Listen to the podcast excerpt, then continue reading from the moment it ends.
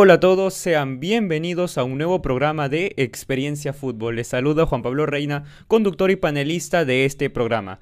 El día de hoy vamos a hablar de la tercera jornada de la Copa América 2021. Y para ello me acompaña Ray Guamaní. Ray, bienvenido a Experiencia Fútbol y ya estamos al aire.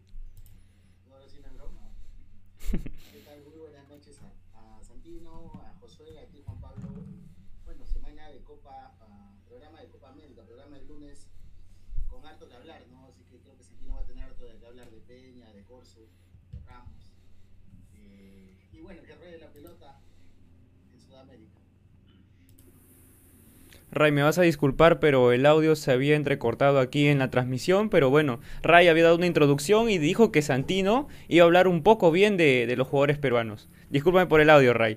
Santino, bienvenido a Experiencia Fútbol, ¿cómo estás? ¿Qué tal muchachos? ¿Cómo están? ¿Cómo está Juan Pablo, Josué, eh, Ray? Es un gusto nuevamente estar con ustedes.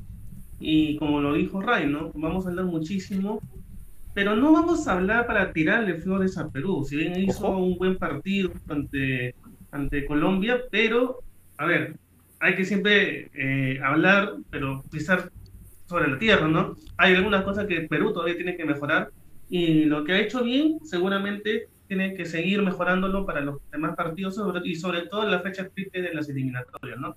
Entonces ya vamos a ir hablando de ese tema y de los otros partidos que han habido en la, en la Copa América. Josué Cabanillas, nuestro jeque en Experiencia Fútbol. Espero que hayas pasado una buena jornada. ¿Y cómo estás, Josué? Bienvenido. Sí, este, ya eh, buenas, buenas noches con todos en sus casas. Eh, chicos, eh, un honor este, compartir el programa con ustedes una noche más. Y esta jornada nos ha dejado resultados interesantes, victorias que favorecen a, a, nuestro equipo nacional, tanto como a otras selecciones, y se acomoda bonito la tabla. Eh, ya quiero ver eh, lo que las, flores que va a cortar Santino. Y, bueno, en el proceso del programa ya, ya estaremos hablando, debatiendo. Que empiece el programa.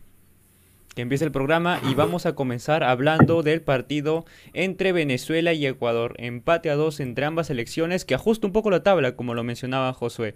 Ahora voy a compartir las imágenes y por favor, Ray, cuéntanos un poco de lo que fue este empate. Bueno, qué bonito que es Sudamérica, ¿no? La competencia en Sudamérica, porque uno esperaba que Venezuela con tantas bajas eh, viniese solo a, participar y Venezuela le está malogrando la fiesta a dos eh, países que tienen la bandera del mismo color que, Venezuela. Parece que están compartiendo y ha dividido puntos tanto con Colombia como con Ecuador. Ecuador hace un buen partido, sale distinto eh, a jugar. sigo sin entender por qué hasta ahora Gonzalo Plata no es titular en Ecuador. Es el mejor jugador de Ecuador eh, el partido empieza rápido, Ecuador encuentra un gol el primer tiempo, eh, a consecuencia de lo que había hecho, ¿no? O sea, 19 remates de Ecuador, 7 fueron al arco, de hecho dos fueron goles, pero el primer tiempo Ecuador es mucho mejor que Venezuela, encuentra el gol como consecuencia del juego, y luego Venezuela viene el segundo tiempo y empata rápido, y ahí empiezan los problemas para Ecuador porque Venezuela empata, se cierra, eh, Alfaro tiene que meter a Gonzalo Plata para poder, para que Gonzalo Plata aparezca, ¿no? Eh, con esa, jugando de, derecha hacia el centro, con esa habilidad eh, individual que tiene para sacarse marcas, marca el 2 a 1. Y de ahí, cuando todos pensaban que Ecuador se llevaba la victoria, apareció Venezuela de atrás con un buen centro, con un cabezazo para, para empatar el partido, ¿no? Qué difícil se está poniendo Venezuela en Brasil. Creo que se le acomoda a Venezuela más jugar en Brasil de lo que está, eh, de lo que es jugar de local, ¿no? Y tiene un monstruo en el arco que se llama Wilker Fariñez, que, eh, con Colombia metió seis tapadas, ahora metió cuatro contra, contra Ecuador. Eh, el tipo es un arquero que te salva partidos, ¿no? Y Venezuela necesitaba un arquero así. Creo que desde Dunamel no tiene Venezuela un arquero tan sólido como, como Wilker Fariñez.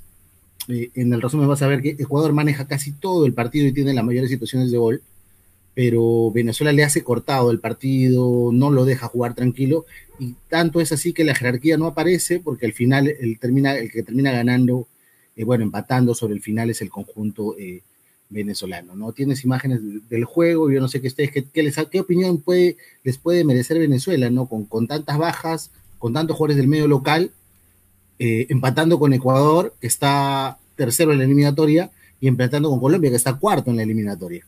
¿Qué les parece a ustedes, chicos? ¿Qué les pareció la actuación de Venezuela? Antes de. Perdón, Santino, antes de continuar con las opiniones, las estadísticas de este encuentro fueron estas: 9 remates de Venezuela, 3 al arco, 19 de Ecuador y 7 a puerta.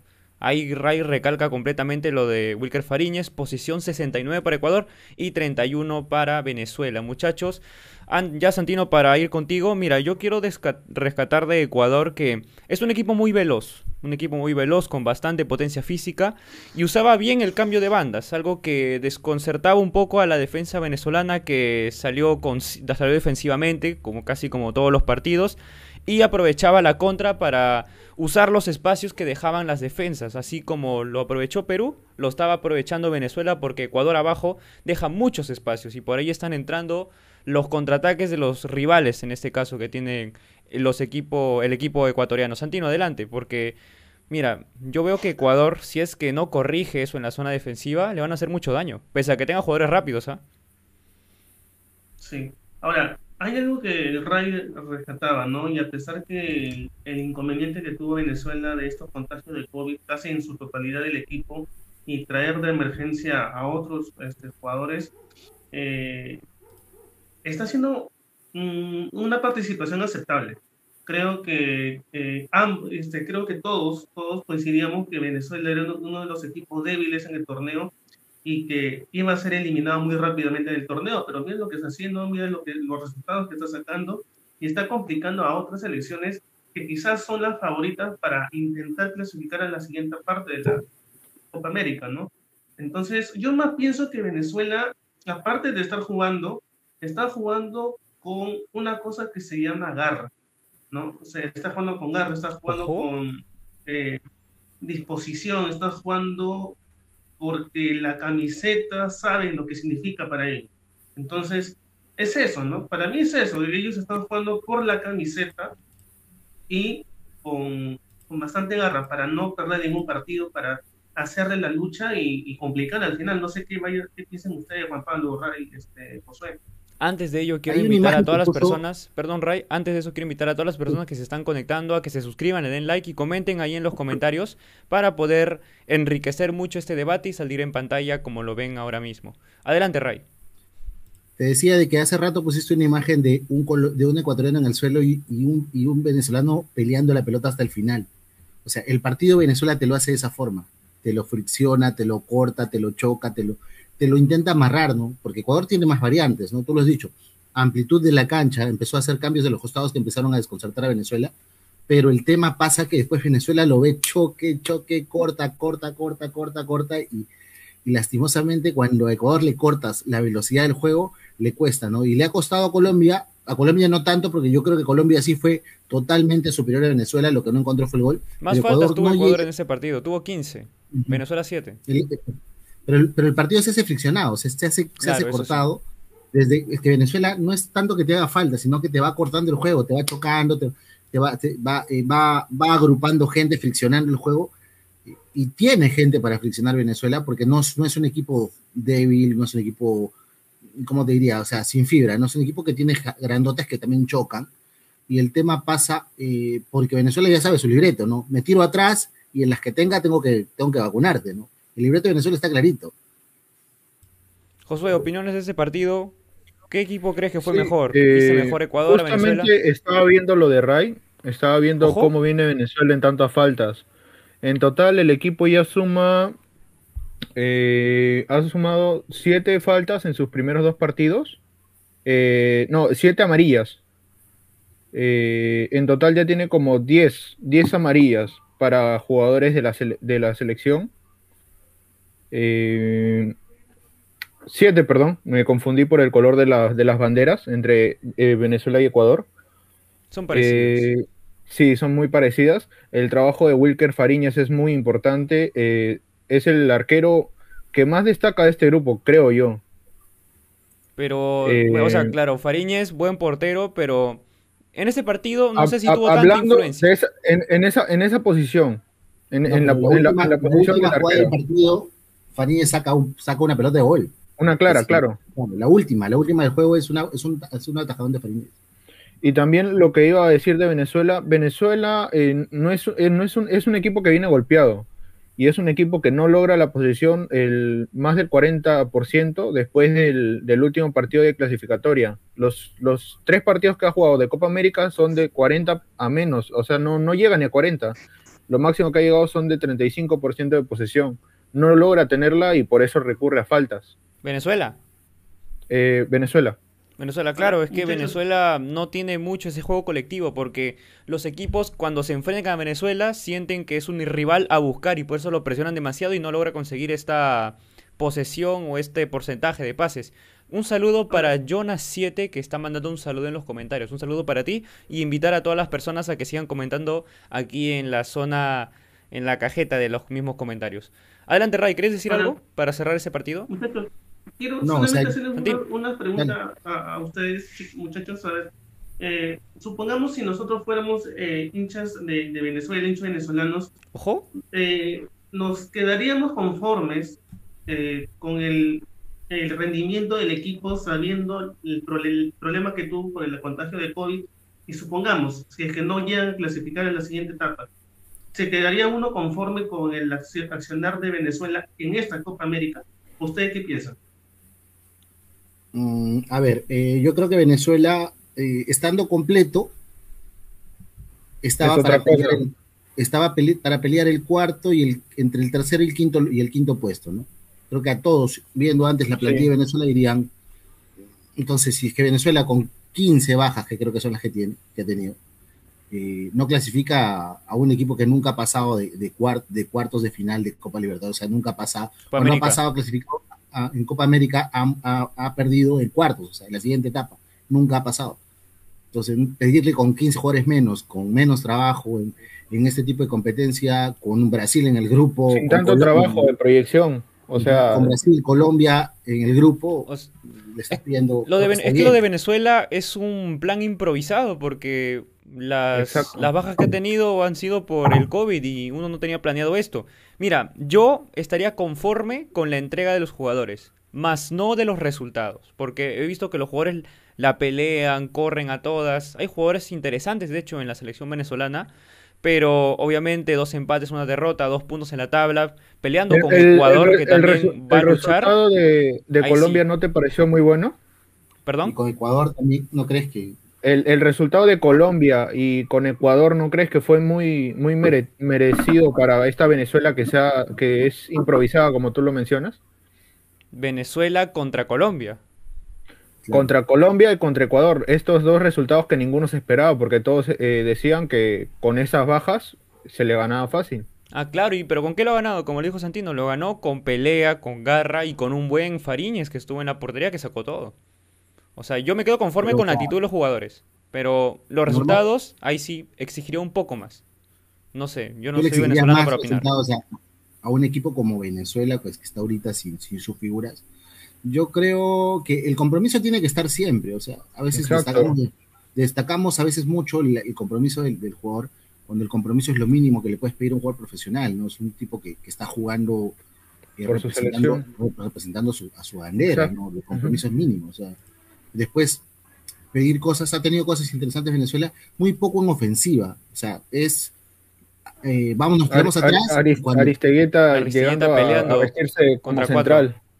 Ajá. Y o sea, es tirarme atrás y esperar que la que tengamos ingrese, ¿no? O sea, hay que revisar los goles de los dos goles de Venezuela, cómo llegan, ¿no? Entonces, eh, tiene garra el equipo, tiene, tiene compromiso, pero eh, yo quiero ver a Venezuela con un rival más parejo donde salga a atacar para ver cómo, hace ser. Ray, Perú. justo eso, la próxima jornada que tiene Venezuela es contra Perú y momentáneamente están cuartos de su grupo, porque tienen dos puntos y Ecuador está con uno. Bueno, Ecuador con un partido menos, pero una victoria venezolana. Si Ecuador pierde sus partidos o los empata, tranquilamente Venezuela va a la siguiente ronda. A Ecuador le queda Perú, y Brasil, exacto complicado por parte de Brasil y ya veremos qué pasa con Perú. Pero mira, pues, yo no, yo no descarto que Venezuela no clasifique. ¿ah? Pero si te digo ahorita cómo está, tírame quiénes clasifican. Ahorita cómo está la tabla. No, no, mira, yo digo que esto no depende más, o sea, más depende, creo yo, que Ecuador, pierda sus partidos. Que Ecuador pierda y que Venezuela Si es que lo pierde, ya, pues, pero que pase con 2-1, como está ahorita la tabla. Juan Pablo, ¿crees que Ecuador es más irregular que Perú? Yo creo que sí, ya. Ah, Creo, por creo que ningún equipo en Se Sudamérica, se ha excepto caído. Brasil, es, es Salvo regular. ¿ah? Brasil. Exacto. Salvo- Salvo Brasil. Brasil, claro. salvo Creo que ningún equipo en así. Sudamérica, excepto Brasil, es regular. ¿ah? Pero en este torneo, en esta copa. Pero es que analiza Copa e- eliminatoria. O sea, Venezuela le ganó a Chile, Perú perdió con Chile, Perú le ganó a Ecuador, Ecuador lo volvió a Colombia, Ecuador lo volvió a Uruguay. O sea, es tan pareja la zona en Sudamérica. Que que se vuelve tan impredecible. Detalles definen el, el partido. Pobre Nostradamus. con la, con la, con la campaña y, y con los jugadores que tiene ahorita, debería estar tranquilamente, eh, clasificar tranquilamente a la segunda fase de Copa Libertadores. Cuando pasan América, cuatro, Ray, ¿ah? Copa América. Se me va. Pas- pasan cuatro del grupo de la Copa América, o sea, uno solo se elimina. Y, no, y ponte que eliminen Ecuador, eso sí es un. Le estás quitando la pa- una pata a la mesa del, estable del técnico. Si Ecuador se elimina, al Alfaro le estás quitando una patita en su estabilidad que tiene como técnico de Ecuador.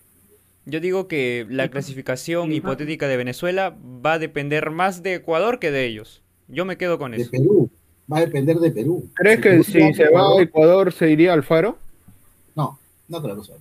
Pero pierde confianza porque pierde dos partidos después en el eliminatorio y lo terminan sacando. Viene de perder ahora de local. ¿ah? Claro. Más no ganar en la Copa Tiene una Copa jornada doble sin sumar América. con Brasil y Perú. Más no ganar, o sea, no, no ganar no, pues, o sea, más no clasificar a cuartos, porque a Ecuador pedirle ganar, Pero no, es que si es que Ecuador no le gana a Perú, no va a ganar un partido en la fase de grupos. Claro, pues es último ah, partido. verdad. Ah, no, Claro, pero claro. Con Brasil ya, pues nadie va a presupuestar ganarle. Muchachos, cerramos este partido para preguntarles para ustedes cuál fue la figura de este encuentro. Adelante, Ray. Yo le doy un empate a Gonzalo Plata y, a Wilker Fariñez. Los dos estuvieron excelentes. Cada uno en su función. Le doy empate. Yo me quedo con, con Plata. ¿ah? Yo me quedo con Plata y mira, Ray, tú preguntaste por qué no es titular.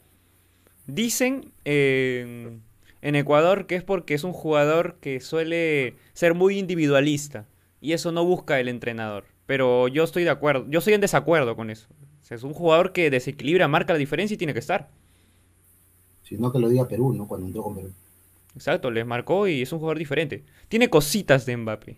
Josué, para ti, Mm, me quedo con el, el que metió el tanto del empate, Ronald Hernández, jugador del Atalanta United. bueno, bueno, ya tenemos el de Josué. Santino, Igual que Ray, con los dos. los tres. Bueno, R- Rey puso un empate, así que se lo daríamos a Gonzalo Plata, el jugador con mucha proyección de la selección ecuatoriana. Ahora vayamos al reciente empate entre Uruguay y Chile. Partidazo, muchachos, partidazo que da bastante que analizar en ambas selecciones. Bueno, vamos a comenzar hablando un poco de este encuentro. Antes de todo, quisiera comentar con ustedes, muchachos, qué ha pasado con la selección chilena. No es sorpresa, no es sorpresa que, ha- que hayan indisciplinas en este equipo.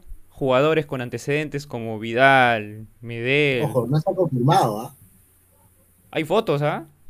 O sea, hay dos versiones. Hay dos versiones, hay dos versiones, Pero ¿no? Bravo Ah, ya salió a Bravo ya salió a pedir disculpas por las indisciplinas. Creo que, que Santino no ha visto las pruebas todavía.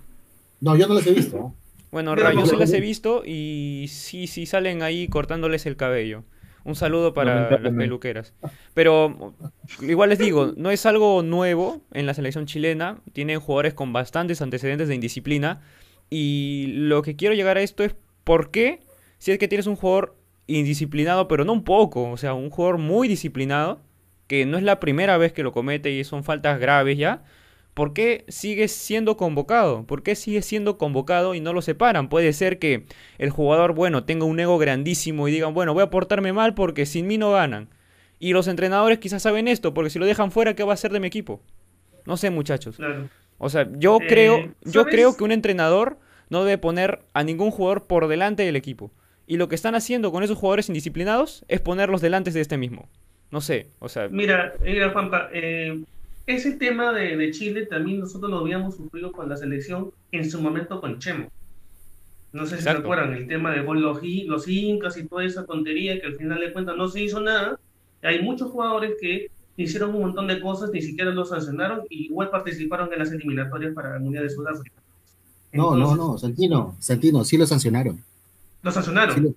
tan, tal punto fue que la relación Pizarro-Chemo se rompió ahí. Ah, sí, tiene razón. Disculpame, disculpame, sí, tiene razón. Pero yo creo más, este, Juan Pablo, que es un tema de, de decisiones, ¿no? O sea, sí. A ver, tienes un jugador indisciplinado, lamentablemente te va a hacer falta en la selección, sí, pero ¿qué, qué, qué es lo que quiere? ¿Que te haga falta o que lo premies? Porque convocarlo y que haga indisciplina es como premiarlo, algo que la verdad no tiene y sentido. Lo peor, y lo peor es que es un contexto distinto, o sea, una indisciplina ahora puedes arriesgar a tu equipo y al contrario, incluso a más. O sea, es un contexto distinto que una indisciplina ahora es mucho peor y se magnifica demasiado. ¿Qué opinan ustedes? Mira, eh, ahí hay un tema con, con quien tú mencionas, ¿no? Y, ya le pasó a Chile, pero se llevó una Copa América. O sea, bajo ese, bajo ese contexto. ¿eh? Cuando Vidal en Copa América eh, choca su carro saliendo del casino borracho, porque eso fue lo que pasó. Eh, borracho, choca su carro, lo niega al inicio, luego cuando aparecen las pruebas sale a pedir perdón, y al final San Paoli lo que hizo fue perdonarlo, yo, seguir con él en, la Copa, en plena Copa América y, y terminar campeonando Ray. con un Vidal figura. ¿eh? Claro, y claro, a eso voy, a eso voy. Fue figura porque es importante y por eso no lo sancionan. Porque si el jugador sale del equipo, el equipo pierde pierde peligro. El juego pierde peligro pero, en la cancha. Pero es que el, el, entrenador también eso se la juega porque, o sea, si por ejemplo Chile hubiese muerto en, en cuartos de final de Copa América, la gente lo hubiese matado por perdonar a Vidal. El tema pasa por el resultado. El resultado al final termina maquillando todo. ¿Qué pasa si está Chile con estos mismos jugadores termina campeonando? Alguien va a decir algo la indisciplina. Se va a olvidar. Y eso está mal. Claro. Está mal. Está mal. Porque ahí debería actuar eh, con Mebol de oficio. Cortarse de raíz, poner una multa, una sanción. Si claro. es indisciplina y se ha hecho contra, contra un personaje, solo por, por poner el ejemplo, ¿no? O sea, alguien que se quejó por poner la, el dinero delante de, de, la salud, por así decirlo, lo que hizo Marcelo Martins, de los jugadores, por, no sé, irse, eh, por hacer declaraciones, simplemente, exacto, pero por hacer declaraciones. Eh, yo creo que estas sanciones este, se deberían... este es más grave, ¿eh? Vidal, Vidal sí, es más sutil. No, sí, lo sé, Vidal es por más eso sutil. creo que se, manda debería, se deberían tomar estas, estas, estas cartas en el asunto de, de, mayor forma, o sea, se deberían tomar dando una sanción más grave, porque esto lo, esto lo amerita. Mira, Yo creo que José, José, lo acaba de decir exacto, o sea, ponte FIFA, Comebol actúa cuando, cuando lo tocas, ¿no? Cuando lo mencionas. Es como cuando un árbitro, y le pasa mucho comentarios, te saca la María por reclamar, pero a veces no, no te saca la María por patear. Cuando es directamente contra ti, sí, sí, sí, sí actúa. Y esto se lo toma es, personal. Claro, entonces, por ejemplo, lo que ha hecho la selección chilena, si está comprobado, yo no he visto las imágenes, ojo, pero si está comprobado de que, de que han no, no la puedo mostrar, es demasiado fuerte. Pero si, si han comprobado que las, las, que las, señoritas han entrado al, al campo, al, al, hotel, o sea, han roto el protocolo, el protocolo sanitario, están exponiendo a todo el equipo, como dice Juan Pablo, están exponiendo al rival porque se puede contagiar los, el mismo equipo uruguayo que los ha enfrentado, los puede terminar contagiando y Uruguay puede verse diezmado para otra etapa. O sea, eh, por acá me están pasando por interno las fotos para, para tenerla. Para tenerla. Ojo con el Ray, ojo con el Ray que quiere ver. Mira, o sea, el tema no acaba ahí también, José. De verdad, un comentario muy acertado que dice, o sea, Comebol no te va a sancionar si no te metes con ellos. Muy cierto, pero es que, es que parece que ellos lo saben, ¿ah? ¿eh? Vidal cada vez que comete una indisciplina se pronuncia pero indirectamente. No sé si han visto las redes sociales de Arturo Vidal. Manda unas indirectas como es que, para decir, es que ellos este, saben, ah, esto ellos saben que es, ellos saben que son los intocables en Chile, ¿no? Porque si no están ellos, Chile no funciona. Esa es la verdad. Bueno, ya Y muchachos, para cerrar el que- tema polémicas y entrar al juego, hay algo que también pasa por el entrenador, porque Lazarte suspendió la práctica del día sábado y la del domingo la aplazó para más tarde. Y se especuló antes de que se sepa todo esto que la selección había pasado dos días sin haber entrenado. O sea, antes de que se supiera lo de la indisciplina. Y ahora también se está hablando de que Lazarte ha amenazado con irse de la selección, como la- o sea, de director técnico, si es que no sancionan a estos jugadores chilenos que han cometido la indisciplina. Para ya cerrar, muchachos. ¿Ustedes creen que de alguna u otra manera esos jugadores van a terminar siendo sancionados, por ejemplo, con una no convocatoria? Terminarán siendo sancionados económicamente, pero no con una no, con, no, con una no convocatoria. Igual van a ser convocados. Así, así dependiendo de las artes, ¿eso crees que no pasaría, Santino? Es que si es que depende del técnico, sí, ¿ah? porque el técnico te puede decir, ¿sabes qué? Yo no voy a contar más con ellos porque para mí no están.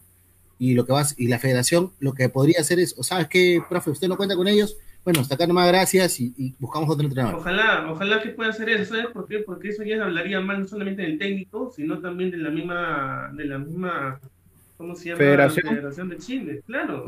hay, algo, hay algo que no me cuadra. Lo que no me cuadra es que Lazarte haya dicho, porque se, se, se, deslizó que iba a renunciar, pero Lazarte hoy día ubica a cinco de los seis involucrados de titular y terminan, terminan retirándose al final del partido, eh, quedan jugando con 10 los últimos 10 minutos.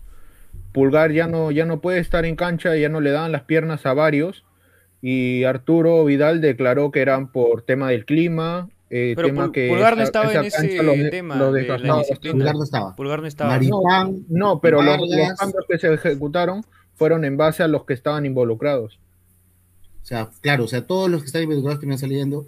Ahora hay un detalle, ¿no? Yo lo, conversamos con ustedes por, por, por, interno, cuando estábamos viendo el partido de, Chile con, con Uruguay. Eh, hay algunos indicios o algunas cosas que te dejan dudas, ¿no? Yo he visto las fotos que me acaba de enviar José, no creo no son reales las fotos que me enviaba. Ojo. No, no, son reales. No, las, pasó Pinturiquio. Sí, porque Un para eh, Pinturiquio son, yo veo que son fotos que más parecen trucadas porque se dice que las señoritas ingresaron al hotel, al, hotel.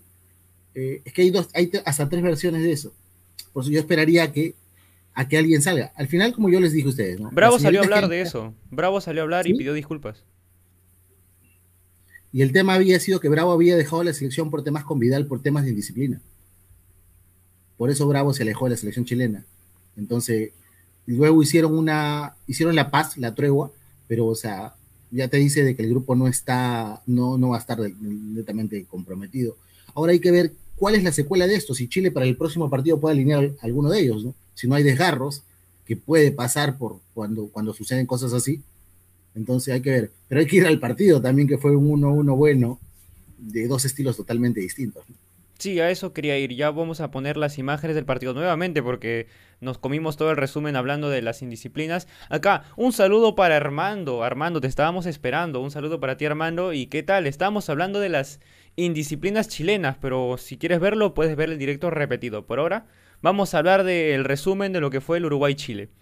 Bueno muchachos, empecemos hablando de la selección uruguaya. La selección uruguaya, bueno, primero vemos el gol de Eduardo Vargas quien ya iguala el récord de Guerrero de ser el máximo goleador de esa competencia, lo empata, un gol más lo estaría superando, así que ojo con Vargas que puede romper el récord de Pablo Guerrero, que no está en la lista de esta Copa América.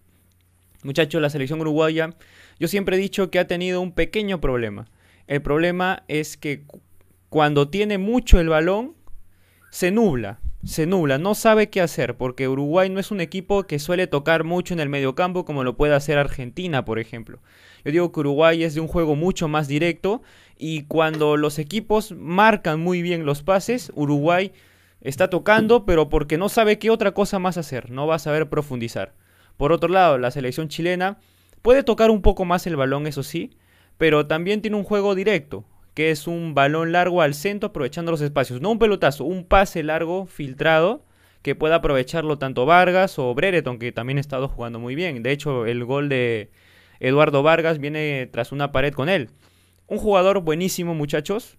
Y este es el juego de Uruguay, el juego de Chile. José ya nos está pasando las imágenes ahí en su super celular. Le gusta, le gusta Brereton. Ojo. Josué, un saludo para Brereton que está en vivo, me dicen, ¿ah? Salúdalo.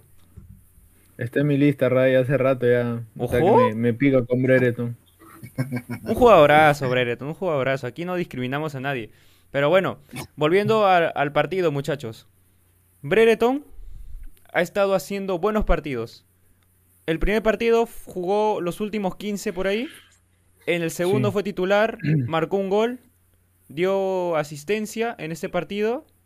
Así que, muchachos, está haciendo méritos para ser titular. Recordemos que no está Alexis Sánchez. La pregunta es, ¿vuelve Alexis? ¿La delantera tendría que ser Vargas, Brereton, Alexis? Yo digo que sí, ¿ah? ¿Qué opinan ustedes? Yo mismo perrito de taxi. Concuerdo.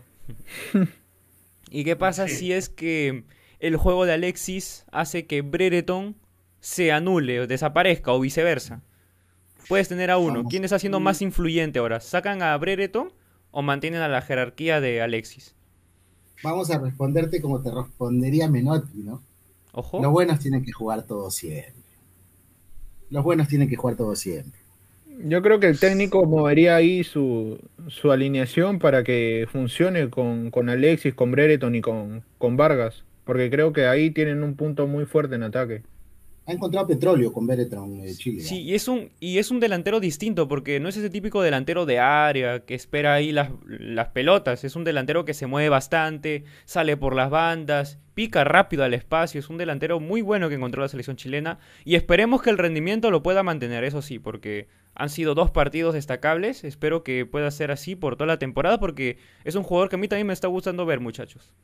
Habrá, Ahora. disculpa, ¿ha- Dale, ¿habrá, dale. habrá algún, habrá algún periodista, algún chileno, así como Santino destruye a, a la Padula, un, un chileno que destruye a Brereton? Un anti-Brereton. Sí, ¿Quién? Manuel de Tesanos Pinto, cuando lo, se enteró que lo convocaban, eh, él dijo que no, que no le parecía que era un jugador totalmente desconocido cuando lo, lo, lo vocearon en el universo de Chile y, hoy, y después en sus videos sale retratándose, ¿no? Yo me he equivocado, dice. Así Hay Brereton, un, ¿ah? sa- A hay un, hay un Santinoverso entonces. Un Santinoverso, un saludo para todos los bolivianos. Miren, aquí en los comentarios Armando nos dice, lo de Cueva es poquito a comparación de lo de Chile. Claro, claro, lo de Chile ha sido mucho peor de lo de Cueva. Aunque Cueva no se salva también porque no debió haber hecho No. esa reunión.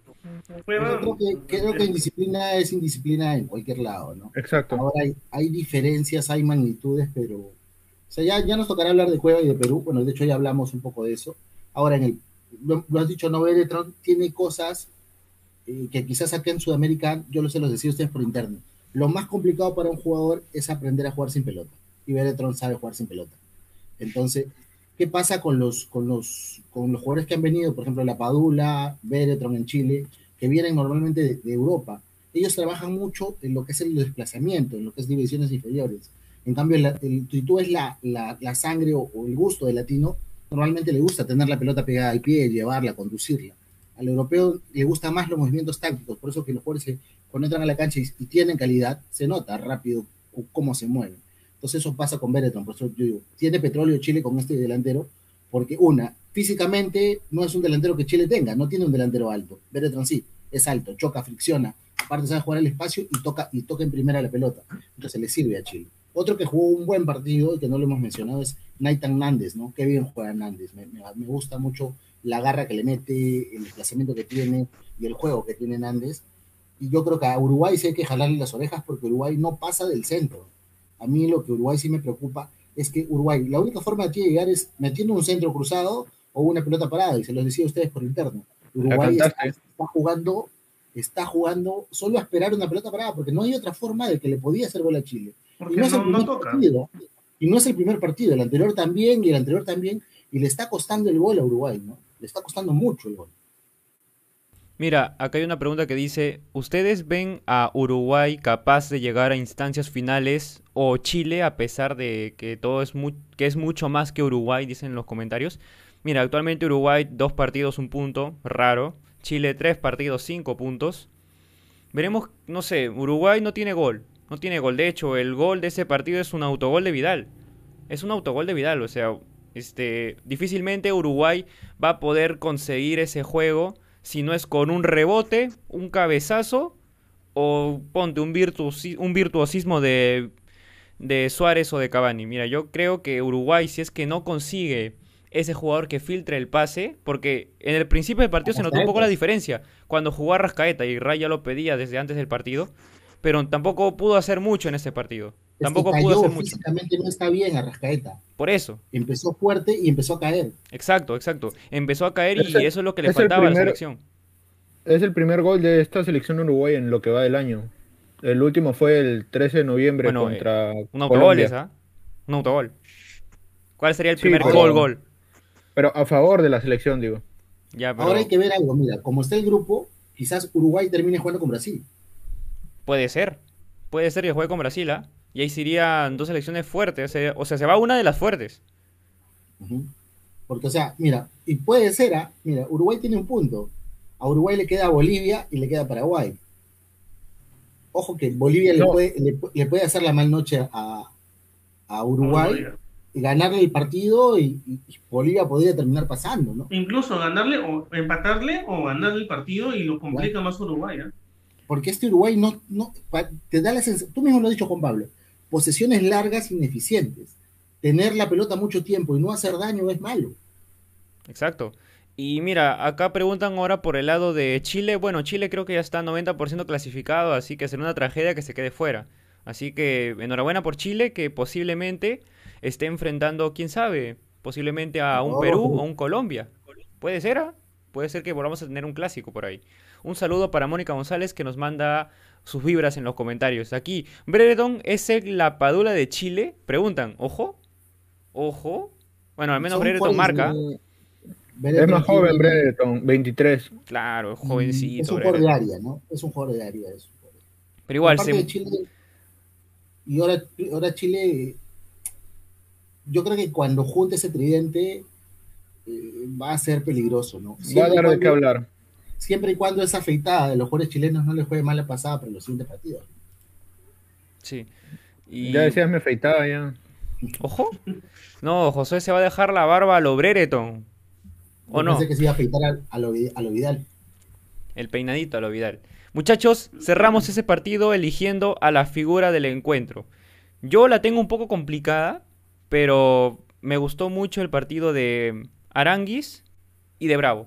Para mí esos son mis dos candidatos. ¿Ustedes qué dicen? Yo me quedo Yo con me quedo Nández. con Bravo. Yo me quedo con Nández. Yo con Bravo. Josué.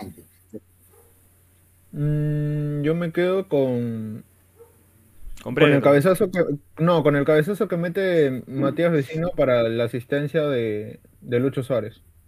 Entonces Te quedas con quedas Vecino. con vecino. Bueno, José Sí. tiene a vecino, Santino Bravo. Yo también puse a Bravo, pero quiero sacar a Aranguis. Y Ray Hernández. Así que un empate técnico, pero por segundas opciones gana Bravo. Porque también Bravo, al menos en cada partido, una o dos claras saca. Impresionante lo que hace el portero chileno. Cerramos el partido y ahora vamos con el Argentina 1, Paraguay 0, muchachos. Ese partido que acaba de terminar lo estábamos viendo en el backstage. Y para ello, por favor, compañero Josué, cuéntanos un poco de lo que fue este partido. Sí, un partido que disputaba la selección eh, argentina, eh, salía con Messi, se hablaba mucho de que era titular o no, lo hablamos con Juan Pablo por interno, al final salió la alineación y se, se lograba ver a un Papo Gómez por, por la banda, a otro Di María por la izquierda, a Messi en el medio, como ya estamos acostumbrados, y a un Kun de titular. Josué, discúlpame, antes de que continúes, hay una pregunta porque parece que hay un poco de delay. Sobre el partido anterior, y ya que estás participando, contesta la pregunta. Dice: ¿Qué opinas del rendimiento de Suárez y Cavani? ¿Crees que ya no son lo de antes? Yo creo que el no tener, el no tener un, un juego regular en, en Uruguay como le está pasando actualmente, le está pasando factura también a los delanteros. A pesar del gran, del gran presente que tiene Cavani en el Manchester United, eh, le cuesta, ¿no? O sea, no, no puedes depender de jugadores, a no ser de que seas Messi, por así decirlo, que, que te armaba la jugada en Argentina, o que trataba, o trataba de, de levantar el equipo, ¿no? Eh, ellos son jugadores que, que buscan la pelota, pero, pero a- si no te llega la pelota es muy difícil. Entonces, generar el juego colectivo y los partidos irregulares que se vienen acumulando por parte de Uruguay es lo que está pasando con esta falta de gol de, de estos dos delanterazos que son Suárez y Cavani. Totalmente de acuerdo, Josué. Ahora sí, continúa con el análisis entre el Argentina y Paraguay. Eh, en este partido quería recalcar, eh, es la primera vez que Scaloni le gana a Berizzo. Estos Ojo. dos jugadores eh, este, empezaron en el mismo club, eh, en su, en su, para comentar nada más, en su carrera futbolística empezaron en el Newells y luego este, se convirtieron en un clásico de Galicia al, al ser este, Scaloni jugador del Deportivo La Coruña, y Berizzo, jugador del Celta de Vigo. Este equipo se hizo, este, esta rivalidad se hizo muy, muy conocida, pero ahora, después de dos empates a uno que se había dado anteriormente en estas dos elecciones, Scaloni logra, logra vencer a, a Berizzo y con este 1 a 0 también llegan a dos, dos victorias consecutivas que no se lograban desde, desde las clasificatorias el año pasado, eh, si no me equivoco, Ecuador y Bolivia, que se dieron. La fecha no, no, la recuerdo, pero sí fue. Exacto. Desde ahí no se daban dos resultados eh, positivos para Argentina de forma consecutiva. El partido fue muy, muy bueno los primeros 15 minutos. Se dio eh, un gran pase de, en la inicio de la jugada Lionel Messi, un enganche para adentro. Eh, lo, logra ver a, Di María por la, por la banda derecha y un gran movimiento del Papu Gómez convierte el único tanto del partido que después se hizo muy friccionado. Eh, yo por interno les mencionaba que el Papu Gómez iba a meter un gol y por suerte la tiene se va a enojar Juan Pablo ahorita a decir cuándo el Papu jugó del costado. no, es verdad. No, no, no, no. Aquí es diferente, aquí es diferente. Permíteme contestar eso. El Papu Gómez, bueno, en el gol está en el centro. En el gol es en el centro. Y el pase que menciona José. Pero es que lo, que lo que te dijimos es que iba a jugar en la banda y de la banda iba a pasar al centro, porque o sea, normalmente se acomoda perfil cambiado Papu Gómez siempre. Tú me dijiste, no, porque va a jugar, va a jugar mal porque está en la banda. No, no, no, yo dije que el Papu Gómez iba a jugar mal si se mantiene en la banda. Si se mantiene en la banda, porque si juega más por el centro, ahí le va bien. No me acomodes las cosas, Juan Pablo Reina. No me acomodes. Por favor, Ray. Espera, espera. Quiero, revisa, el chat, revisa el chat, Ray. ¿Puedo, poner el audio? ¿Puedo poner el audio? Ponlo, ponlo. Ah, un momento. Ya, en lo, Solo que para José, verificar. en lo que José pone el audio, un saludo para Alexandra Flores que nos manda saludos allí en los comentarios. Y dicen, ¿creen que el Kun Agüero ha bajado su rendimiento? o es un crack de club nada más? O sea, un Ruidías 2.0. ¿Qué opinas tú, Santino, de esto? Por favor, ¿qué comparación? Más perdón, más no, o sea, creo que tiene una clara, Agüero, ¿no? Agüero tiene una clara y, que donde se chocan los dos centrales paraguayos y no termina haciéndole gol, ¿no? Tuvo, tuvo pocas, Agüero, tuvo pocas y las pocas que tuvo concretó algunas. Las demás esperábamos un poco más para un delantero de selección argentina. Mediante, mediante el canal que, que, visualicé el partido, este, ponían a Agüero como figura del encuentro. Pero ¿Quién, fue, ¿Quién narraba? ¿De Paoli? Sí. No, Paoli. No le puedes pedir objetividad a Rodolfo de Paoli, hermano. no le puedes pedir Un saludo para De Paoli. José, ¿tienes el audio? Quiero escucharlo yo también. Sí, sí, acá lo tengo. Adelante. Eh, me avisas si se escucha. Imágenes, no, audio exclusivo, mejor dicho. Es que cuando el Papu juega por la banda pierde demasiado. Capaz se recuesta más al medio, aprovechando que Messi suele retroceder bastante a recibir el balón hasta el medio campo. Pero no sea, no sé, cuando lo alinean al principio en la banda no ha tenido buenos partidos, tanto en selección como en el Sevilla. Ojalá no sea así, porque el Papu me gusta bastante cómo juega. Y veremos cómo juega la selección argentina, que desde ahora la pongo como favorita. Ya. Tú escuchaste, Ray, lo que dije al principio. escuchaste lo que dije al principio. no hay nada que aclarar. ¿ah? El audio está claro. está claro. Cuando juega por la banda no le va bien. Cuando inicia también dijiste. Cuando Santino que está ahí solo ha escuchado el audio, no ha escuchado lo que hemos dicho. Ya, Santino, Santino, ¿qué dije yo? Parafrasea mi información. No.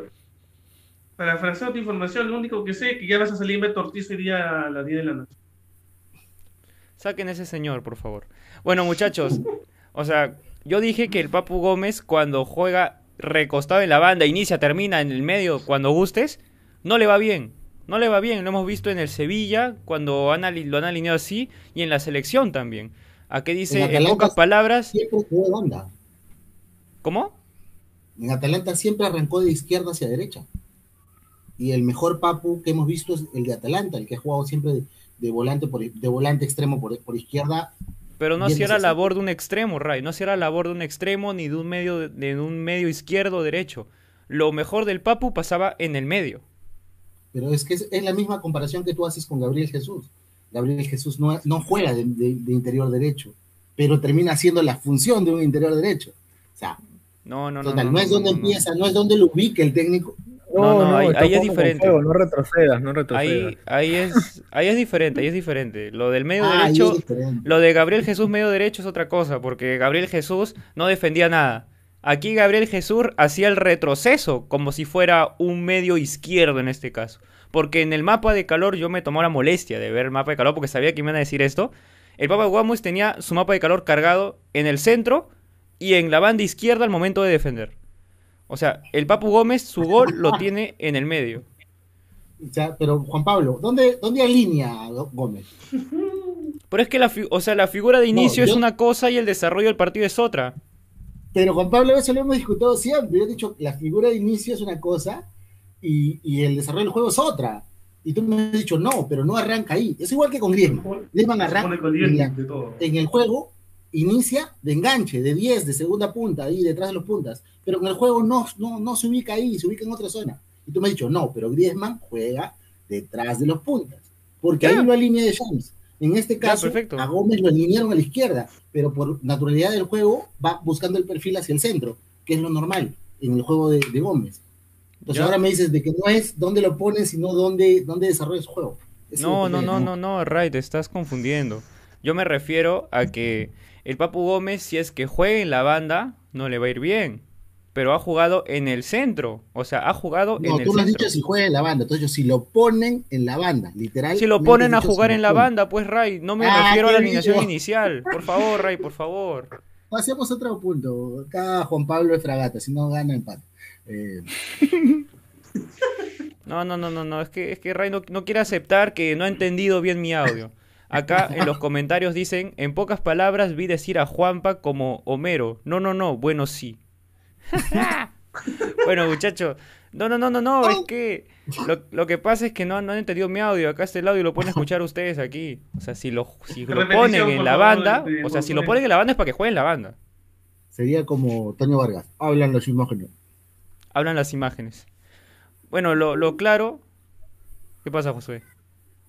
Es que cuando el Papu juega por la banda pierde demasiado.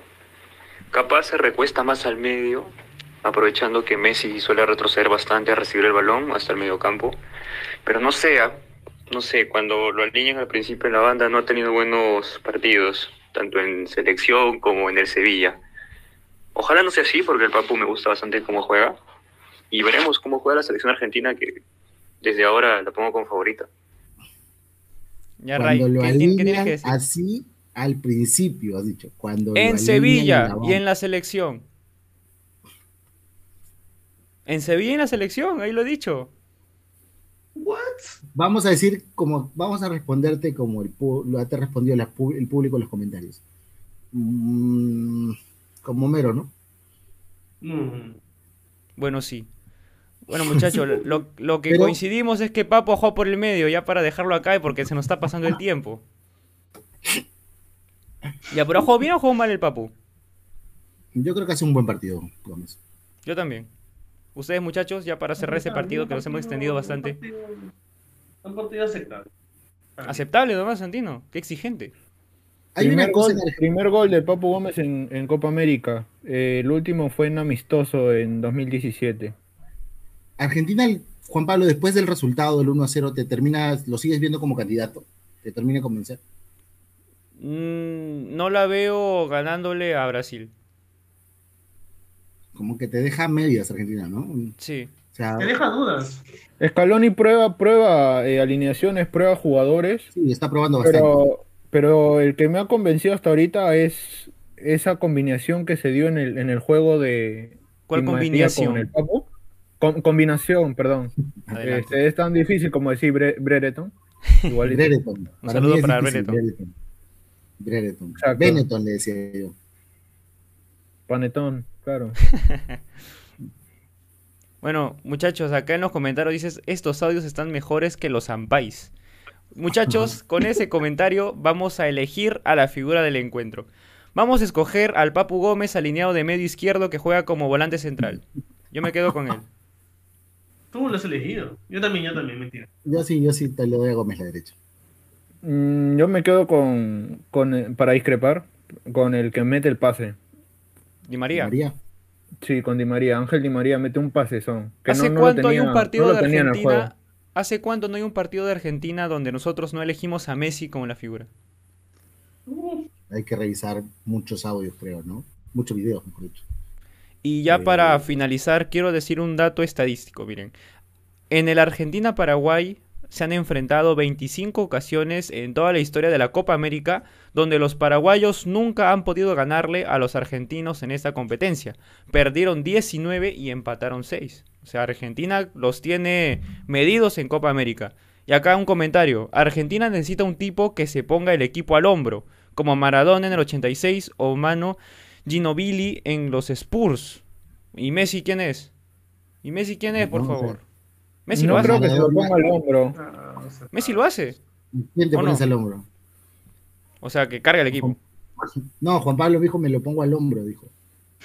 que se ponga al hombro, dice. no, digo, yo creo que eh, esa palabra de, que un jugador se ponga al hombro al equipo, no, creo que el equipo debería eh, no depender de un jugador. Obvio. Pero, en el, pero o sea, ¿qué más le puedes pedir a Messi que, que, se ponga al hombro a Argentina? Ya lo he hecho un montón de veces. Exacto. Al contrario, le estamos pidiendo a Argentina que lo suelte un poco a Messi y que el equipo juegue. Un gran partido de Romero, déjame decirte. Ya, bien el, el, Quito Romero. Ya, pero cuando Messi está empilado y Argentina no sabe qué hacer, Messi siempre está ahí para salvarlos. Y con esto, vayamos al último partido del día de hoy.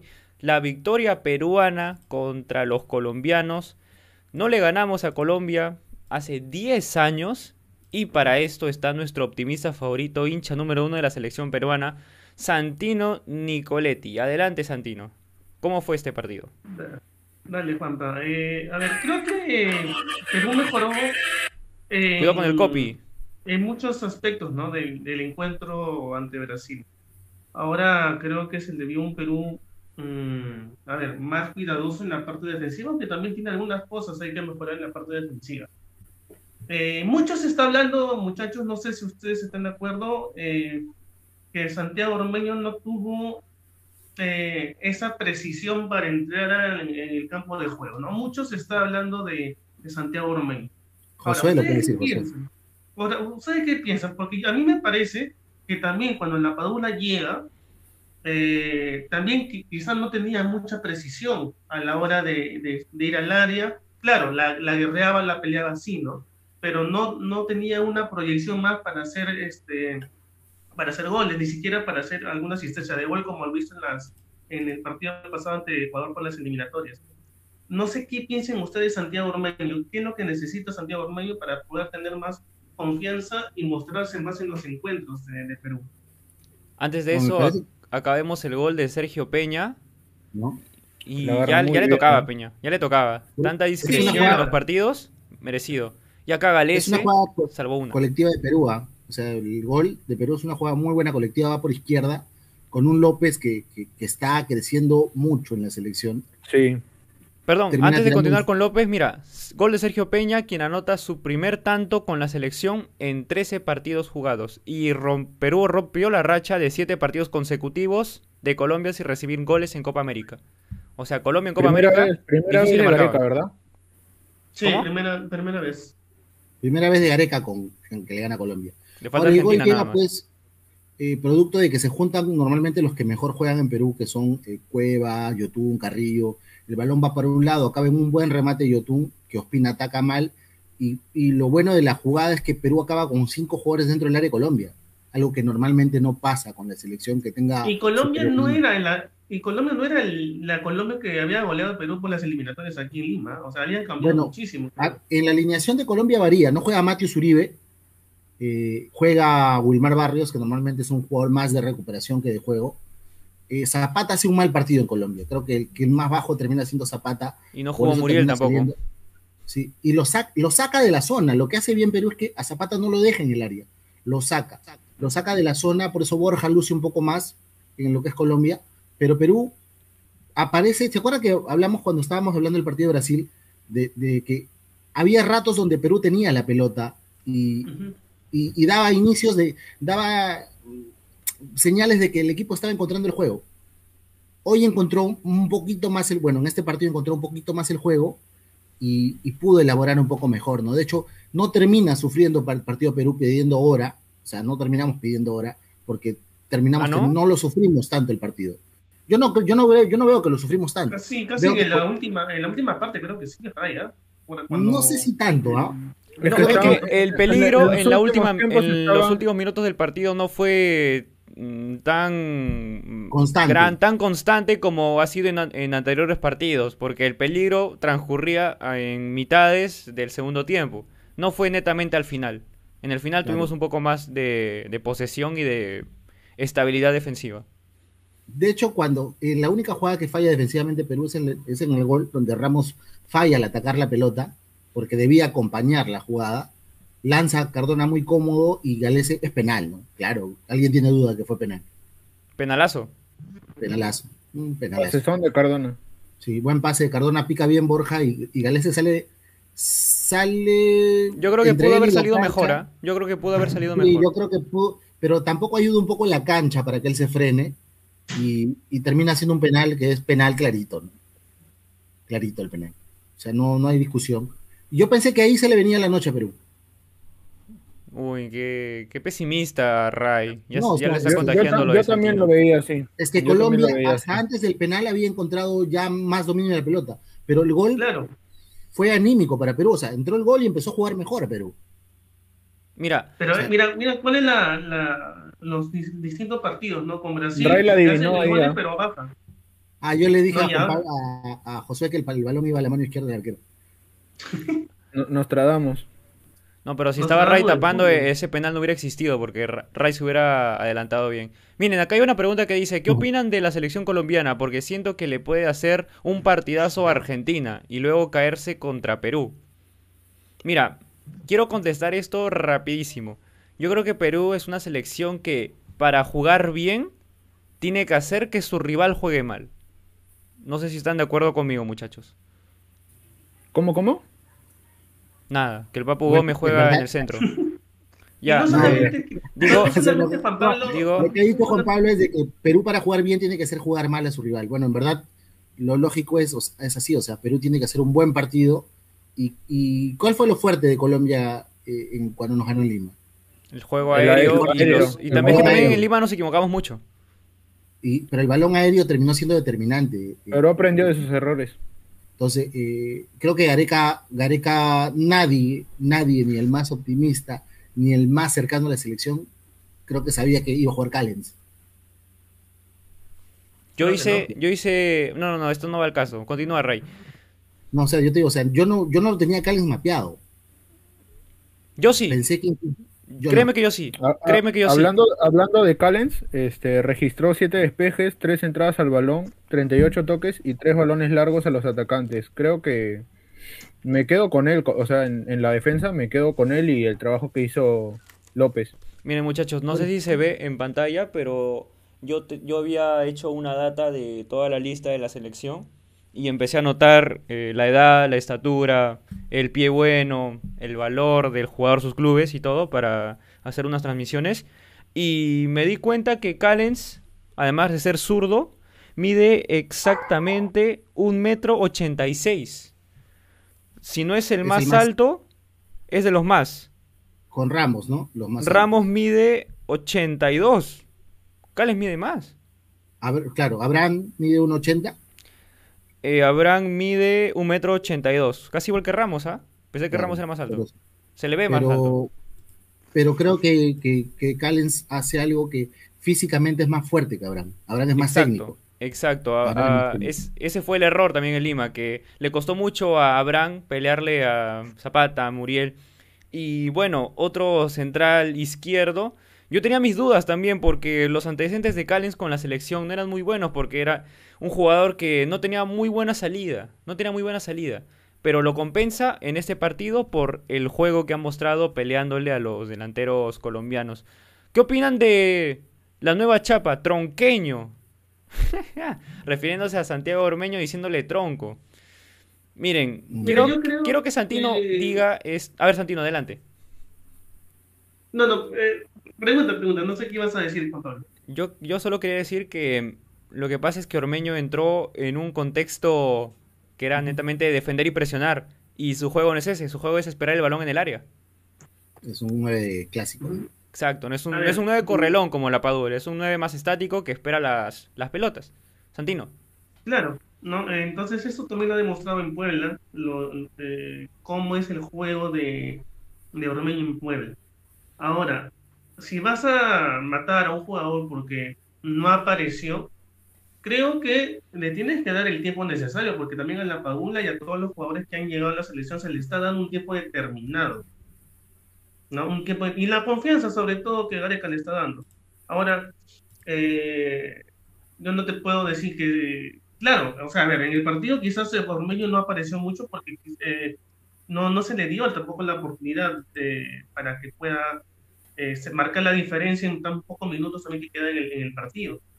Pero si eh, se le va a dar la confianza en, el próximo partido, yo pienso que Ormeño va a encontrar la confianza que necesita para, para estar en la selección, o sea, para jugar por la, por la selección, porque es una cosa jugar por un club y otra cosa muy distinta es jugar para una selección, más aún cuando eres eh, recién nuevo, ¿no? Entonces yo creo que es un proceso, al igual que le ha tomado la Padula, que ya creo que se ha incorporado bastante al, grupo y ya sabe, ya, ya, sabe más o menos con quién jugar, cómo se juega, a quién, a, con, con, quién vas a jugar, a quién le vas a dar pase. Más o menos También ya, sabe, quién es el Cuto.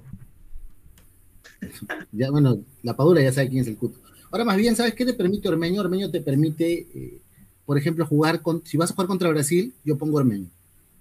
Es el delantero para aguantar. Tú podrías Ormeño sí, con Brasil, con Brasil. Con Brasil sí, contra Ecuador no. Contra Ecuador pongo la Padula, que tiene otros movimientos para atacar ese tipo de defensa. Y Ecuador que deja mucho espacio atrás para que corra. Claro, y la Padula busca espacios. Aparte de eso, eh, eh, Ormeño, yo le decía a José que corre como Flavio Maestri, y un amigo me lo hizo ver. Eh, corre igual que Flavio Maestri. Un saludo para Maestri el, tema pasa de que la gente, le pide a Ormeño que entre y se tire de cara, porque el resto del equipo se estaba tirando cara. O sea, la Padula tú lo veías, chocaba, iba al suelo, desgastaba, o Corso, poco más Corso, gateaba y con la lengua sacaba una pelota lateral. Entonces, eh, el tema, la gente quiere eso, o sea, se ha acostumbrado a que los jugadores de la selección se tiren al suelo y te pide eso, o sea, valora mucho el compromiso del hincha peruano. Es que, ¿sabes lo que pasa? Acá creo que este, ven distinto, ¿no? Una cosa es jugar bien y otra cosa es jugar a la champa, como sea, y que te salgan las cosas. No, yo creo que la gente entiende un poco el compromiso. Por ejemplo, el tema Corso es para explicarlo, mira. Corso es un tipo que todos los partidos que juegue lo va a jugar con el mismo compromiso y la misma ganas siempre. A veces, como con Colombia, le va a alcanzar. Con Colombia le alcanzó. Le alcanzó para cumplir, para ser regular, para incluso para, para, para salir aplaudido. Con Brasil no le alcanza porque Brasil te pide. Argentina tampoco le alcanzó. te pide más otro rival te pide otra cosa. Pero, o sea, pero a Corso tú no le puedes discutir nunca de que no, de que no se entregue, de que el tipo no la pelee, no la guerre. Siempre lo va a hacer. Pero es una característica ya del futbolista. En cambio, a Ormeño, ¿qué tienes que pedirle? Entrega, goles tienes que pedirle a Ormeño. Goles que desgaste el área, que te permita una segunda jugada. ¿No le podemos pedir que presione? No, no, sé si a Ormeño le puedes pedir que presione porque eh, a ver, hay que saber que, recuerda que el jugador no solo va a, lo que él quiere hacer, ¿no? Si el entrenador te dice, ¿sabes qué? Te vas a pegar al 5, que creo que fue la indicación de Gareca, que se pegue a Barrios para que cuando Barrios no pueda sumarse al ataque, haga que los dos, los dos defensas tampoco se sumen. Entonces, si eso te pide el técnico, tú tienes que hacerlo, pues, ¿no?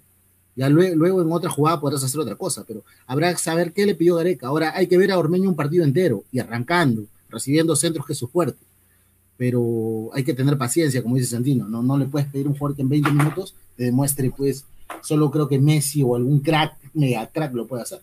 Mira, y también eh, considerando que ha salido una información, no estoy 100% seguro de ella, pero la comparto con ustedes, así que cuidado, no es 100% real quizá, que la Padula ha estado presentando molestias y se la ha visto cojeando en el bus de la selección, así que posiblemente pueda ser una baja contra Ecuador. Así que podría ser esta la oportunidad de Ormeño. Pero mm, igual, esa información no es 100% confiable, si se le puede decir así, pero la comparto porque es un rumor. Y ahora que dices, y ahora que dices eso, Juan Pablo, si es que es eh, esto, eh, o sea, si es que es verdad esta información que tú has dado, no solamente es baja para, la siguiente, para el siguiente partido, sino también, recuerda que también, por, eh, perdón, en la Padula va a ser baja en la fecha triple de eliminatoria.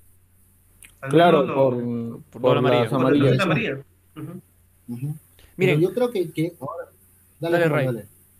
Rapidito, dale. O sea, yo creo que sí, yo creo que pasa, o sea, también pasa por cuántos partidos acumula la Padula ahorita, ¿no? Y en ese desgaste. Es normal que el jugador tenga una pausa, ¿no? O al menos este merece descansar algún partido pese a que esté en óptimas condiciones para jugar. Porque la resistencia no le va a dar. Sácame de dudas, ¿cuántos partidos ya tiene la Paula con la selección? Creo que son. Debutó contra Chile, jugó contra Argentina, después llegó. El oro no recuerdo, ¿ah? Cinco, partidos con Perú. Cinco, ¿no? Cinco partidos, tres de titular. Claro, exacto, exacto. Tres partidos. Ya, mira. Y ya para ir cerrando un poco con el tema de la Padula, quiero entrar a lo que mencionó Ray. Dice el tema Corso. Dice, ¿qué opinan de Lora? ¿Creen que quizá convenga probar a este jugador? Porque, bueno.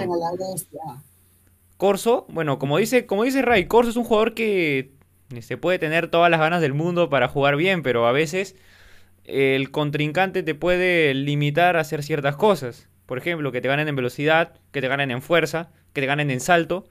Lora lo que tiene es más proyección ofensiva. Así que habría que ver si es que Lora juega bien, porque ahora no, aún no ha debutado. Pero no sé, muchachos. No sé si me arriesgaría a poner a Lora. ¿Ustedes qué opinan? yo sí, yo, estoy pidiendo que lo suelten hace tiempo, pero. O sea, es que pasa con Corso que es un jugador muy defensivo. O sea, cuando pasa la mitad de la cancha, prácticamente te hace presencia, pero no te suma. Eh, y me gustaría ver a alguien que tenga, que tenga las, las características de vínculo más o menos para desbordar, llegar, llegar a otra línea, que te permita algo más en ataque. Ahora hay que verlo contra Ecuador, que es un equipo que te va a atacar el costado. Entonces, vamos a ver si sirve lo de Lora para defender. Y es más rápido también. y es más rápido. sobre todo, Rey Ecuador ya tiene estudiado el Perú como juega. O sea, va a ser un poquito más complicado de repente jugarle como se le jugó ahí en Quito. Acá... Vamos a ver si es que. Dale, Rey. Si es, que, Alfaro pone a Gonzalo Plata de arranque contra Ecuador, contra Perú, y más si lo ubica, por, en vez de ubicarlo en la izquierda, lo ubica por. Perdón, en vez de ubicarlo por derecha, lo ubica en izquierda, ¿no? Para chocar con el punto débil que es Corso, ¿no? Ahí sí iría un Lora para que lo persiga, para que lo persiga, como está haciendo Marcos López. Exacto. Y acá hay un comentario que ya va un poco más con los gustos personales. Dicen, muchachos, ¿qué opinan de la transmisión del gran Toño Vargas. Yo aún sigo prefiriendo a Daniel Peredo. Ambos son unos cracks, muchachos. Ambos, bueno, Daniel Peredo ha sido un crack siempre, lo seguirá siendo. Pero Toño Vargas también es bueno, ¿ah? Así que, por favor, respeto para ambos, respeto para ambos. Para gustos hay colores, ¿sí muchachos? Tiene, tiene sus galones. Exacto. Tienen sus, sus características bien marcadas, ¿no? Toño Vargas, Daniel Peredo. Pero yo creo que ambos, ambos son grandes eh, periodistas. Particularmente a mí me gusta más Peredo, me ha gustado más Peredo A mí también, pero igual, Toño no me... O sea, Peredo te acompañaba en clasificatoria y Toñito en la Copa América. Así era. En la Copa América, clásica, clásica. Así era. Y dicen, ¿Ormeño podría ser un prospecto de Paolo Guerrero en el futuro? Bueno, Ormeño tampoco es un jovencito, ¿ah? Ormeño tiene 27 años. Bueno, pero igual, o sea, Paolo, el mejor Paolo que hemos visto ha sido de 30 para arriba. ¿ah? Eso sí. El mejor Paolo O sea, el tema de Ormeño. Es que Ormeño tampoco es similar en juego a Paolo. O sea, Ormeño. No, o sea, sí, o sea, Ormeño sí, o sea, tiene un juego similar a Paolo, pero hay características técnicas de Guerrero que, que otro jugador no tiene, pues, ¿no? Claro. O sea, de repente, las, algunas cosas de, de, Guerrero lo puede tener la Paula, por ejemplo. Como claro, o sea, eh, el hecho de, devolver un pase. Paolo te devuelve bien un pase. En primera, claro. Claro. Y la Paola tiene eso, te juega con las dos piernas, te devuelve bien los dos pases. Pero, por ejemplo, eh, Ormeño es más clásico, pero te da eso de Guerrero, choca, aguanta, tensiona. Y creo que incluso cabecea un poco mejor que, Guerrero. Pero el tema de Paolo es que es muy, es muy técnico para, las cosas que hace Paolo. O sea, Paolo lo mejor que tenía era le das una pelota y con el pecho prácticamente gana un metro al defensor, le tira el pecho a la espalda y, le, gana una distancia al defensor. Pablo Guerrero ha sido de los mejores jugadores que he visto jugando de espaldas. y Yo diría que el mejor ahorita en la actualidad que juega de espaldas es Guerrero. Ojo. Bueno, bueno, podría ser, ¿ah? Podría ser, ¿ah? Habría que ampliar un poco el mapa de los jugadores, pero puede ser porque increíble lo que hacía Guerrero y ojalá lo siga haciendo porque al final se está operando, de la, se está operando y por eso no ha estado en la lista. Vamos a ver si es que vuelve para las eliminatorias, cual yo creo que sí, si es que está bien. Josué, ¿querías añadir algo? Sí, algo de lo que dijo Ray, algo así cortito nada más. Eh, Gianluca eh, lleva un partido más, tiene seis, seis partidos con la selección. Eh, contando Chile, Argentina y, y, los partidos que ha jugado en, en Copa América. Chile, Argentina. Ah, Colombia, claro, tienes razón. Tienes razón, José. Tiene seis partidos.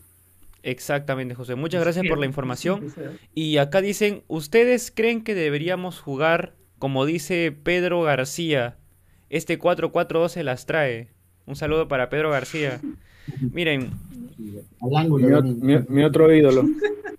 Pero, a ver muchachos, hacer un 4-4-2 implicaría sacar a alguien del medio. ¿O de dónde sacas a uno? No sé, yo no veo... O sea, si sacas a uno, yo diría que saquen a Peña. Con todo el respeto para Peña, que viene a marcar y hacer buena presión, pero es la opción si quieres jugar 4-4-2. ¿Ustedes qué y entró Cartagena, entró Cartagena, que lo pedíamos. Va a medir, claro, porque tendrías que poner netamente dos de marca y sacar a YouTube. YouTube puede hacer marca. Mm, pero es que no es el fuerte, o sea, el único jugador que tiene defensivo Perú en su nómina es Cartagena, netamente defensivo. ¿Tapia no? No, Tapia es un jugador que tiene más la pelota. ¿Cuánto tiempo tiene claro. Tapia la pelota en los pies? Bueno, pero que te pueden hacer la marca, netamente, yo digo que Tapia y Cartagena. Sí. Por ejemplo, cuando entró Cartagena, el tema pasa que es un volante ya que ya está acostumbrado a entrar a marcar. Se nota la diferencia, el equipo se arma distinto. Ahora, eh, yo no creo que Areca ponga 4-4-2 a menos de que juegue con Venezuela y el partido esté 0-0. Sí, o a no ser que alguien se lesione. Pero mira, justo mencionabas a Cartagena y no sé si sería una alternativa correcta ponerlo de titular, pero cuando ha entrado lo ha sabido hacer y de hecho el plan de Gareca estuvo clarísimo cuando entró Cartagena. Era Tapia retrocedido y Cartagena siendo el que sale a presionar para mantener a Tapia ahí seguro con los grandazos de Colombia. O sea, también... También. ¿Cómo? Por el juego aéreo de Tapia. Exacto, o sea, por el juego aéreo de Tapia, por la marca y por la experiencia que ha tenido en la, en la selección peruana. Muchachos, ya para ir uno, uno, uno, que también, eh, perdón, este Juan Pablo que te corte, quería eh, dar la mención de uno que también este, debutó, aparte de Ormeño, Raciel García, jugador de 27 años del Club Cienciano. Eh, no sé, el poco tiempo que entró para sustituir a Cueva, no hay una no hay un, no hay un jugador hasta ahorita que juegue como Cueva, pero el, el debut de, de Raciel García igualmente se aplaude. Mira, tengo un es, un, es, un, es, un, jugador que a Areca le gusta mucho, lo sigue hace tiempo. Lo ha querido convocar hace mucho tiempo. Y, pero hay un dato. Los chicos que jugaron, por ejemplo, jugó Arias, jugó eh, Tábara, no estuvieron ni en la banca. Exacto, no, no, no los puso en nómina. Pues quizá, bueno, no, no, no los tenía en consideración. Bueno, ya eso de eso ya quedará en Gareca. Miren, tengo un dato estadístico de, de Perú y Colombia, dice. Los países con más partidos consecutivos sin recibir, gol, sin recibir goles en toda la historia de la Copa. De ocho partidos que los tuvo Colombia entre el 2001 y el 2004, perdió la racha ante Perú. Y siete partidos que tuvo entre el 2016 al 2021 y nuevamente perdió la racha contra Perú. O sea, Perú está que le rompe la, la valla invicta a los colombianos. ¿De qué te ríes, Ray? Capaz, escuché, igual que tú que leíste una letra mala cuando José puso un comentario en WhatsApp. ¿Cómo, cómo? ¿Te acuerdas que estábamos hablando en WhatsApp en la tarde y, tú leíste mal una palabra, una, una palabra? Ah, ya, ya, Cuidado, Ray, que, que, es, te escuché es family friendly. Te escuché por mal, por eso me, me reí.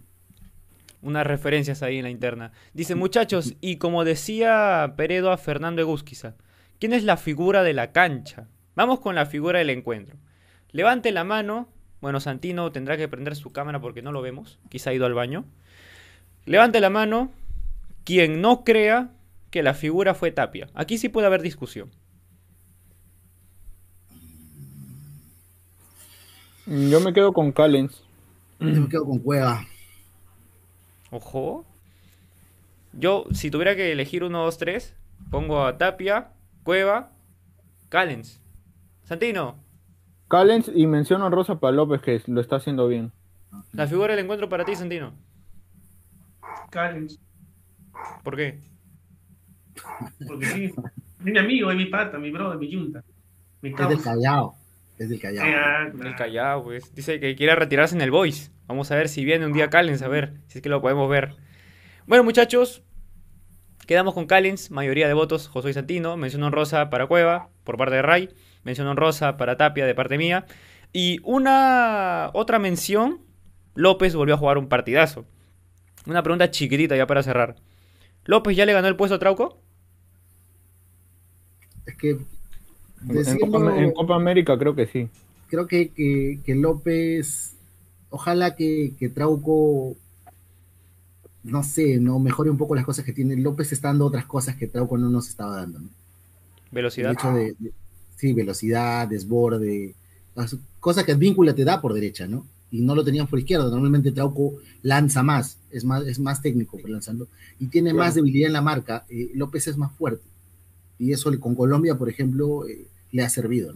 ¿Lo, ves a, ¿Lo ves a Gareca en los entrenamientos probando a Trauco en otra posición? Solo por querer ver jugar a Trauco. Yo lo haría, porque Trauco ya jugó. Eh, Pero Trauco jugando de medio izquierdo. Claro. Porque López, por la velocidad que tiene, necesita más espacio para avanzar. Aunque López ha jugado de extremo en Perú, en su 20. Jugaba de extremo. En Cristal también jugaba de extremo y marcaba goles. Entonces, son jugadores que normalmente hacen la banda, ¿no? Ahora, eh, que se preocupe Trauco, ¿no? Tiene un suplente que, le, está le está comiendo el puesto, ¿no? Y le da. Aquí, muchachos, ¿creen que Cuadrado fue imparable? Bueno, un saludo para López, que sufrió un poquito, pero igual, lo que hizo Cuadrado se vio reflejado muchísimo en el medio también, ¿ah? En el medio. Lo peligroso de Cuadrado fue en el medio. Yo, con yo, pensé que hacía un gol ¿ah? cuando, cuando Carrillo lo llega a marcar por suerte se va un poco más a la derecha y no, no marca un golazo al ángulo. bueno, una jugada donde, donde, Ramos lo choca, creo, ¿no? Cuando Cuadrado parecía que se lo, lo, se lo llevaba de... Sí, creo. Y Cuadrado es un crack, ¿no? O sea, el tipo es... Cuando Cuadrado juega bien, Colombia juega bien. Y ahora que no está James, él es el encargado de la distribución de juego en ofensiva. Él es el encargado. es un crack, Cuadrado es un crack. Sí. Ya hablamos, bueno, del portero, eh, Galese. Esperemos que pueda tener menos errores, ya sea en salida, cometiendo penales, quién sabe. La defensa mm, está convenciendo cada vez mejor, pero igual siguen marcándonos. ¿Cuál es el problema?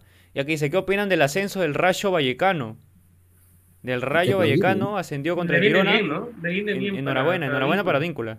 Enhorabuena para día, día, día preciso, día final para, para el, futuro de Luis Advíncula, ¿no?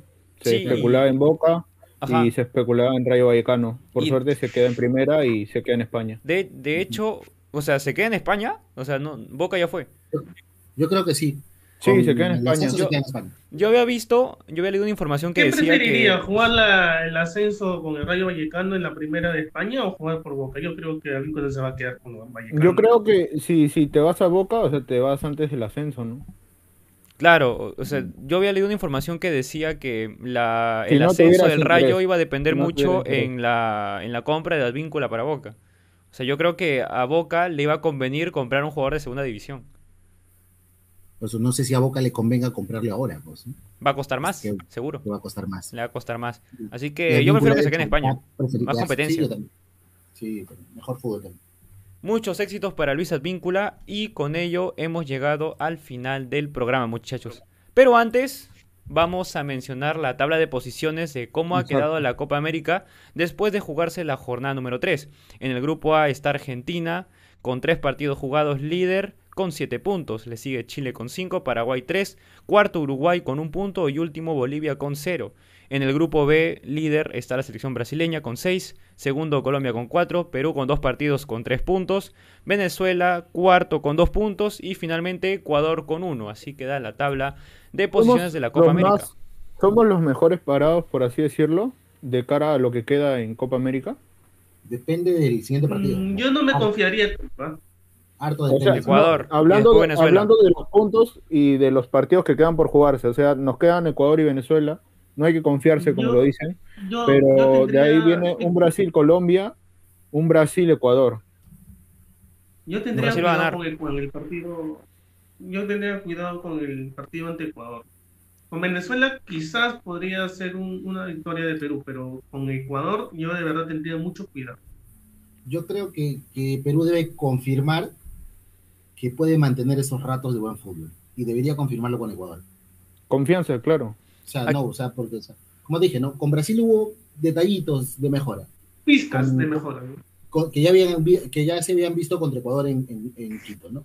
Ahora hay otro, otros, otro detalle que el equipo ya se está encontrando, su juego está volviendo a encontrar su, su juego, cuando toca Cueva, cuando toca YouTube. Entonces, que eso se mantenga, más que el resultado, yo quiero que el equipo encuentre el juego, vuelva a encontrar su juego. Partido 100 de YouTube también, partido 100 de YouTube con la selección a Carrillo marcando. O sea, veo a Carrillo que, que la, la, tira hacia abajo. O sea, marca, pero a la hora de, de, desbordar, de encarar, este, ya no lo hace tanto.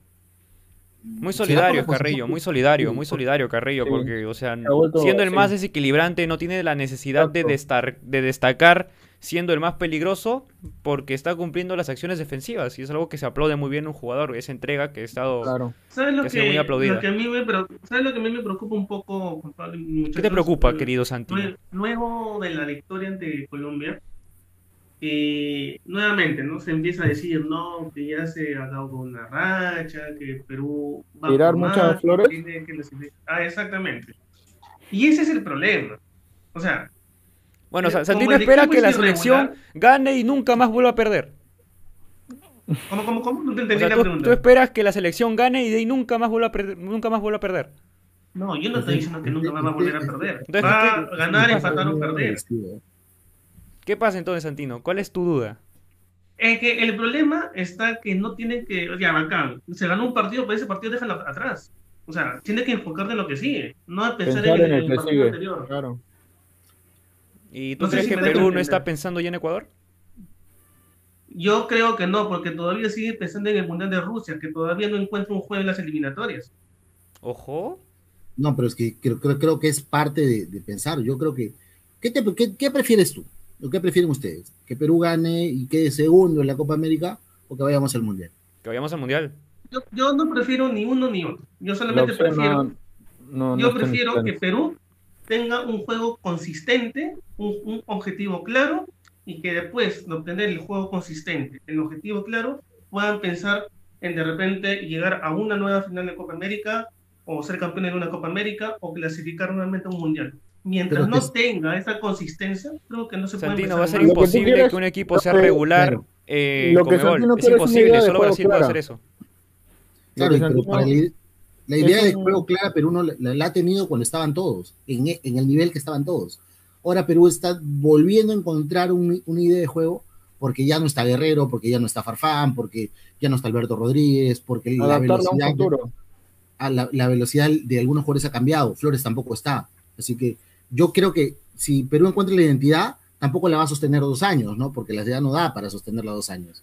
Muchachos, yo quiero agregar algo que dijo Santino, ya para ir finalizando. Y miren, ¿qué opinan de los abrazos de la Padula? La Padula muy cariñoso. Y está bien porque, se, porque está en confianza con el equipo y la química siempre es importante. Miren, y ya para cerrar lo que mencionaba Santino, mira, yo creo que lo peor, pero lo peor que le puede pasar a la selección peruana no es que quedemos, ponte quintos en la Copa América, que no vayamos a, bueno, el Mundial ya eso sí, ya es demasiado. O sea, no es que quedemos quintos ahí, que perdamos todo. Lo peor en esta Copa América que le puede pasar a Perú es que Gareca termine esta Copa y no encuentre jugadores que le puedan servir para la eliminatoria. O clasificatoria, como lo quieran ver. Yo digo que eso va a ser lo peor que le puede pasar a Perú. Ahora eh, hay que ver que, Perú debe, debe intentar llegar a lo más lejos porque te da más posibilidades de, partidos de competencia, o sea, de tener más partidos con los jugadores concentrados. Exacto. La posibilidad de probar. Exacto. ya encontramos a López, puede ser que hayamos encontrado un Callens, quién sabe si un Ormeño, un Lapadula ya se consolidó. O sea, lo que tiene que hacer Gareca, su misión en esta copa es encontrar jugadores. Ha estado encontrando algunos, veremos si es que está probando más. Pero lo peor que le puede pasar en esta copa es terminarla sin jugadores de recambio para las clasificatorias. Eso va a ser lo peor. O sea, no, no, sirvió de nada de todo esto. O sea, sería en vano. Y con eso hemos llegado al final del programa, muchachos. Muchas gracias a todas las personas que se han estado conectando, tanto a Armando, a Mónica González, un saludo para ti, Alexandra, a todas las personas que han estado ahí comentando, suscríbanse, den el like, escuchen el Spotify, síganos en Facebook y quiero pasar a despedir a este panel, me he divertido bastante muchachos, un saludo para ti y gracias para Ray Guamaní, alias Raichu, espero que le hayas pasado muy bien y desde aquí te deseamos que hayas pasado un gran día del Padre. La fe, la fe, La fe es lo más bonito, Juan Pablo. Lo más bonito es la fe. gracias a ustedes por los saludos. Eh, me he divertido, como siempre, un programa de lunes que parecía uno de miércoles. Eh, ya vamos a tener eh, la posibilidad de hablar, supongo ya el domingo con todos los partidos jugados, saber cómo le va la selección. Ojalá que tenga la posibilidad de competir mucho más partidos. El juego en Sudamérica tiene más garra, pero tiene menos vistosidad que, que el juego en Europa, pero igual se disfruta, ¿no? Gracias a ustedes, a Josué, a Santino. Siempre es un placer compartir estudio con ustedes. Dice, un saludo muchachos y recuerden que, puntos suspensivos, que la fe es lo más bonito de la vida, dicen Armando, dice Armando en los comentarios. Josué Cabanillas, espero que la hayas pasado muy bien, siempre es un gusto compartir panel contigo, espero que hayas tenido una buena noche. Sí, eh, quería mandarle acá un saludo a, eh, mi hermana, eh, está pasando un momento difícil y, quisiera dedicarle este programa eh, igual a, todos eh, en sus casas, chicos, este, dar, mandarles un, fuerte abrazo a la distancia y que espero que este programa les, les haya divertido a todos en sus casas. Eh, gracias por un programa más y ya nos estaremos viendo para la próxima jornada. Un saludo para la hermana de José, mucha fuerza y con fe todo se va a recuperar. Santino Nicoletti, espero que le hayas pasado bien. No le has tirado tantas flores a Perú, lo seguimos esperando desde varios programas pero al menos no le has dado duro a Cueva, como te gusta. Oye, que... Dale bien. Está esperando las, las flores de Edison. Barras. No, muchachos, ha sido un placer estar con ustedes nuevamente aquí en el programa para hablar de la, de la Copa de Perú. Ojalá que Perú pueda hacer un buen partido ¿no? ante Ecuador y, y sobre todo que encuentre, encuentre juego. Que encuentre juego, creo que lo está consiguiendo poco a poco, lo está haciendo, pero esperemos más, ¿no? Esperemos que encuentre esa, esa calidad que tenía anteriormente antes que vaya a Rusia, al Mundial de Rusia. Y algo chiquitita, Juan Pablo, muchachos, y es que Luis Fernando Suárez, Luis Fernando Suárez se ha convertido en el nuevo técnico de Costa Rica para afrontar la Copa Oro 2021. Un saludo para el nuevo entrenador de Costa Rica. Un vago de aquellos, Dale, Keylor. Un saludo para Keylor también. Se despide Juan Pablo Reina. Espero que hayan disfrutado el programa. Suscríbanse, den like, escuchen el, el podcast en Spotify. Ya nos estaremos viendo para hablar del siguiente partido de la jornada entera de Copa América. Cuídense mucho. Chao, chao.